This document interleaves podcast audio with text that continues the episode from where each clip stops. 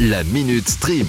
sur It West. Bonne nouvelle pour commencer ce vendredi pour les fans des séries dystopiques. The Handmaid's Tale, plus connu sous le nom de La Servante écarlate, adaptation cinématographique du roman de Margaret Atwood, débarque sur Salto aujourd'hui. Je vous le dis, je viens de finir la série. Oui, bon, j'étais un petit peu en retard. Bref, j'ai dévoré les quatre saisons et c'est un chef-d'œuvre. Chef-d'œuvre un petit peu glauque, mais chef-d'œuvre quand même. Et il y a plus besoin de se batailler pour regarder les trois premières saisons sur Amazon Prime Video, puis de migrer pour la quatrième sur OCS. Là, le package complet est sur Salto. Et pour ceux qui attendent des nouvelles de la prochaine saison, pas de date claire, nette et précise n'a été annoncée. Tout ce qu'on sait, c'est que la saison 5 devrait arriver d'ici fin 2022, voire début 2023. Mais c'est long. Bon, malgré le fait que ça n'arrange pas trop nos affaires, la série est loin d'être finie, puisqu'une saison 6 a été commandée. Allez, on y est jusqu'en 2024 encore. Ça va, ça va, on a compris. Dis donc, c'est que tout sourit à notre copine Elisabeth Moss. Mais qui allait celle-là? L'actrice principale de The Handmaid's Tale, série dont je parlais juste avant, continue sa carrière mais dans un nouveau projet, Shining Girls. Allez, oh, parce qu'on est un petit peu nostalgique, euh, forcément quand on dit Shining, ça nous rappelle cette musique.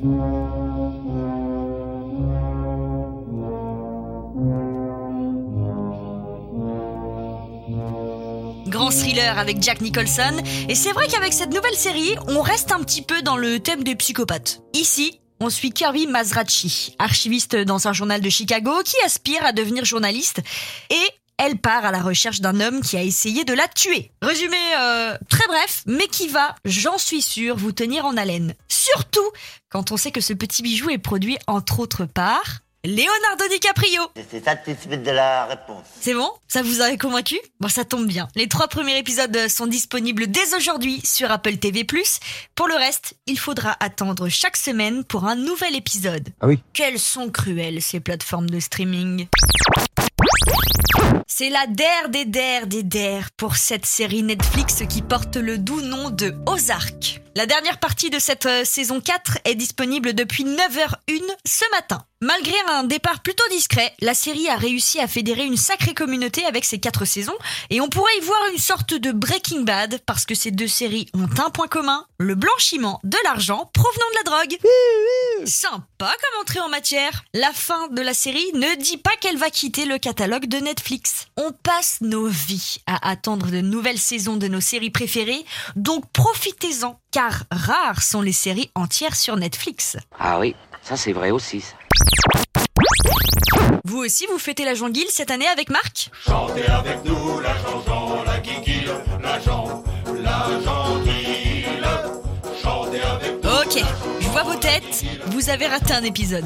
La série La Flamme, ça vous dit quelque chose? Série parodique du Bachelor avec un casting aux petits oignons.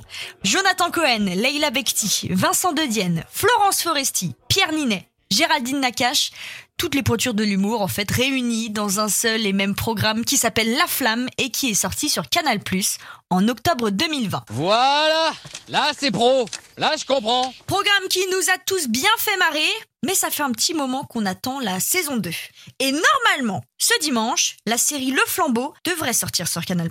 C'est la suite de La Flamme. Mais attention je ne garantis rien. C'est censé sortir en mai, ça ne veut pas dire que c'est forcément dimanche. Le flambeau, c'est la suite de La Flamme, mais cette fois-ci, on parodie Colanta. Et le casting s'agrandit. Jérôme Commandeur, Gérard Darmon, Cadmerade, Mister V, Ramzi Bedia, pour ne pas les citer. Et puis si c'est pas dimanche que la série sort, on peut toujours se contenter de la bande-annonce qui est sortie dans la semaine. Pour bien finir ce vendredi, je vous propose le programme de ce week-end. Samedi, on passe faire euh, quelques courses, et puis on fait le plein de popcorn et de bonbons, bref, tout ce qui nous ramène un petit peu au cinéma, parce que le ciné, ça se passe dimanche à la maison. Alors, on ne va pas faire le tour de tous les catalogues en moins d'une minute, mais on va déjà voir avec celui de Netflix qui est assez chargé pour un dimanche. Au choix dimanche, il y a 8 nouveaux films qui arrivent. Pacharama, Avant toi avec Emilia Clarke, Les Gardiennes avec Laura Smet et Nathalie Baye, Hippocrate avec Vincent Lacoste, Le Guépard, film de 1963 avec Alain Delon, le premier volet de Venom avec Tom Hardy, Le Choc des Titans avec Liam Neeson et Mouloud Achour. Oui, je ne pensais pas un jour associer ces deux noms. Et pour finir, un classique de 95 arrive sur Netflix. La haine avec Mathieu Kassovitch, Saïd Tagmaoui, Hubert Koundé et Vincent Cassel. Ça, c'est à moi que tu parles là À vous de choisir maintenant. Enfin choisir. Vous pouvez tout regarder en une journée hein, si ça vous branche. La Minute Stream. À retrouver en podcast sur itwest.com et sur toutes les plateformes.